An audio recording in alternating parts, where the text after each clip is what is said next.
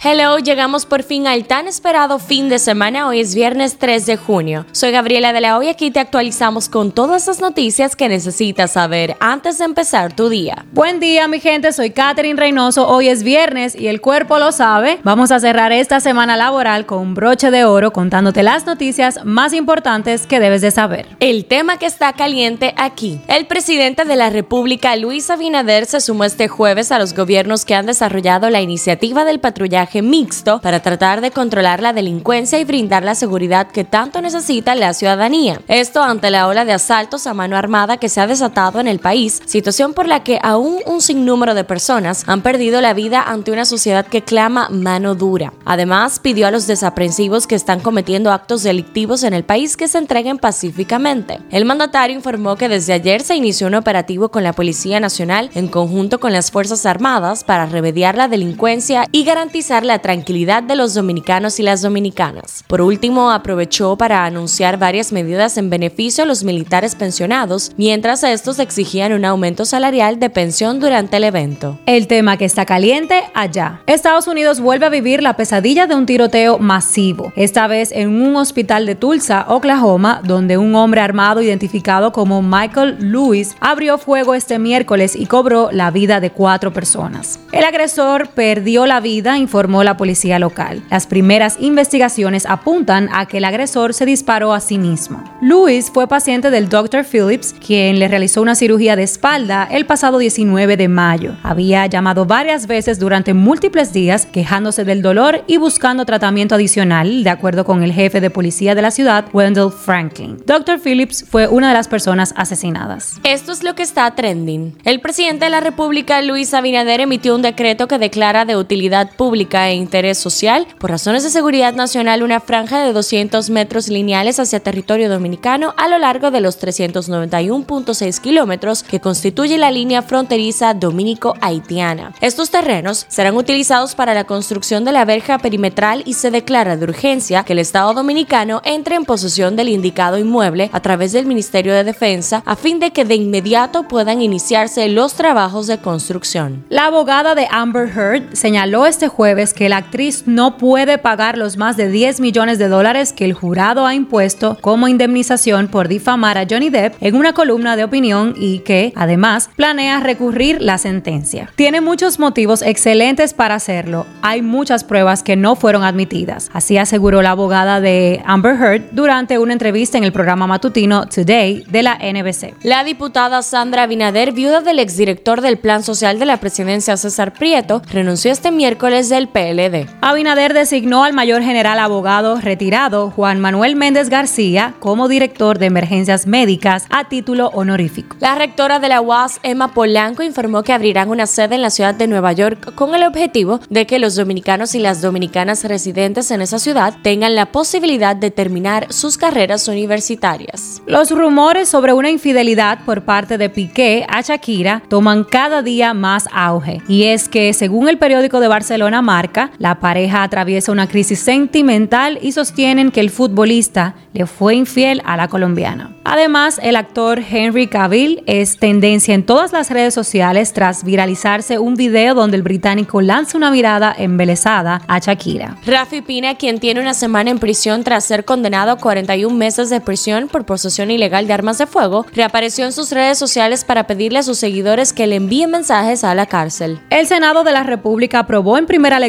el proyecto de ley en el cual se pretende regular la asistencia a eventos masivos públicos y privados. Esta pieza propone ordenar el número y la organización de los asistentes en actividades en espacios públicos y privados de manera masiva. La propuesta legislativa sustenta que será de manera obligatoria numerar las boletas, asientos y los pases de cortesía en las actividades y espectáculos realizados en lugares con asientos asignados. El llamado Trooping the Color, el colorido desfile de los regimientos británicos, arrancó este jueves en Londres en el primero de los cuatro días de festejos oficiales por el jubileo de platino, los 70 años del reinado de Isabel II. ¿Qué es lo que se mueve en República Dominicana? La noche de este jueves se celebraron los premios HIT 2022 y artistas de diversas partes del continente americano estuvieron compitiendo en varias categorías. Entre los dominicanos que formaron parte de la gala que se celebró en Playa Juanillo de Capcana están el Alfa, Gabriel Pagán, entre otros. En las efemérides, el Día Mundial de la Bicicleta se celebra cada 3 de junio con la finalidad de visibilizar la importancia de un medio de transporte ecológico como lo es la bicicleta. También cada 3 de junio levantamos las copas y brindamos por aquellos especialistas en bebidas que brindan todo su conocimiento, pasión y experiencia en el arte de degustar vinos, invitándonos a descubrir nuevas experiencias. Se celebra el Día Internacional del Sommelier. Politiqueando un chin. La diputada del Partido Revolucionario Moderno, Betty Jerónimo, anunció formalmente su aspiración a la alcaldía del municipio Santo Domingo Norte y aseguró que tiene la voluntad política firme y el concurso de ciudadanos de distintos sectores sociales para convertirse en la próxima alcaldesa de esa demarcación. Legisladores de la oposición abandonaron este miércoles la sesión del Senado en medio de la discusión para adquirir nuevas vacunas contra la COVID-19 en República Dominicana. El incidente ocurrió durante el conocimiento de una segunda enmienda al contrato de fabricación y suministro de otros lotes de dosis suscrito en el Estado Dominicano y la farmacéutica Pfizer Free Zone Panamá. Hablando un poco de salud, las precarias condiciones laborales han hecho renunciar al director del Hospital Salvador Gautier, doctor Miguel Ángel Geraldino, a cuatro meses de llegar al puesto. La renuncia de Geraldino se suma al inicio de un paro laboral por parte del personal médico del hospital, quienes también afirman que el centro de salud sufre de varias precariedades laborales. El gobierno dominicano sometió una nueva adenda al contrato de compra de vacunas con la compañía estadounidense Pfizer, que será conocida en los próximos días por el Congreso Nacional. La nueva adenda pedida por el presidente de la República, Luis Abinader, serviría para cambiar 1.2 millones de dosis de adultos que están pendientes a dosis de niños entre los 5 y 12 años. La Organización Panamericana de la Salud advirtió este miércoles sobre el aumento de casos de gripe que está observando en el continente americano, lo que se une a una nueva ola de contagios de COVID y a los casos de viruela del mono, hepatitis en niños que preocupan a las autoridades. Los casos confirmados de viruela del mono en países no endémicos se elevan actualmente a 643, cinco veces más que los reportados hace una semana, indicó hoy la Organización Mundial de la Salud, que detalla que Reino Unido es el país con más contagios reportados, 190,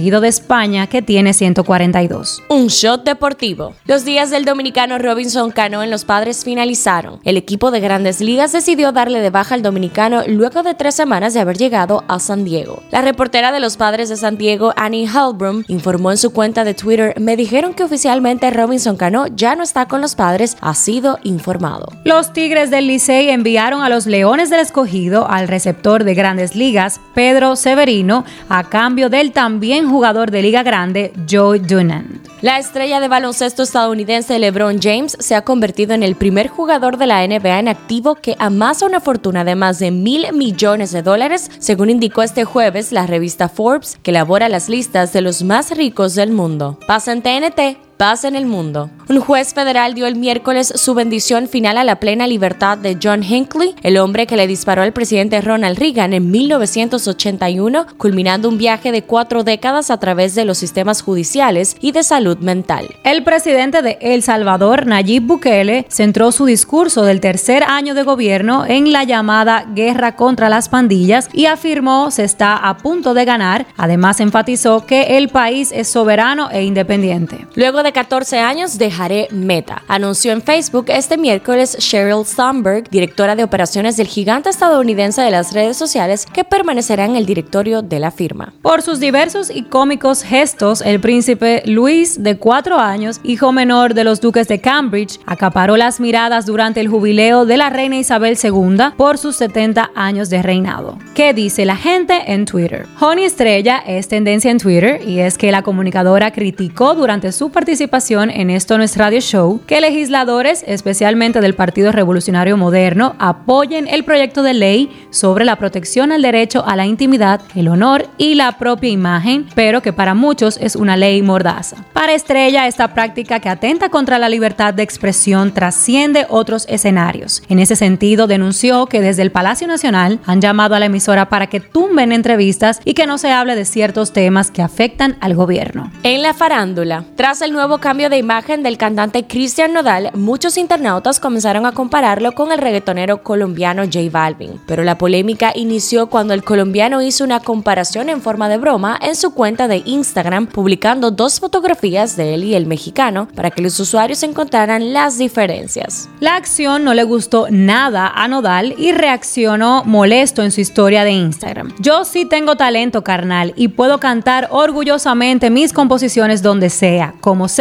cuando sea, con orgullo. Que tu foto la elegiste tú y la mía la subió la prensa. Estreno del día. La petición para sacar a Amber Heard de Aquaman 2 alcanzó este martes 4.43 millones de firmas, acercándose a su meta de 4.5 millones, según el portal change.org donde se creó la petición. Ya se estrenó la película Jurassic World Dominion en las salas de cine, así como también Slalom. Ayer se estrenó la serie Virgin, Reino de Poder y Gloria, disponible en Netflix. Hoy se estrena la temporada 3 de The Boys, disponible en Prime Video. Por último, ya está disponible la primera parte de la cuarta temporada de Stranger Things. Cifra del día, 96. El presidente Luis Abinader afirmó este miércoles que a través del fideicomiso para el manejo de los residuos sólidos tienen planificado eliminar 96 vertederos y construir 12 rellenos sanitarios regionales, lo que significa que se manejará de forma apropiada el 61% de todos los desechos sólidos del país. Este shot llega a ustedes gracias a Harina Mazorca. Eso ha sido todo por el día de hoy. Recuerden seguirnos en nuestras redes arroba el punto shot para más actualizaciones durante el día vemos cuando nos escuchemos.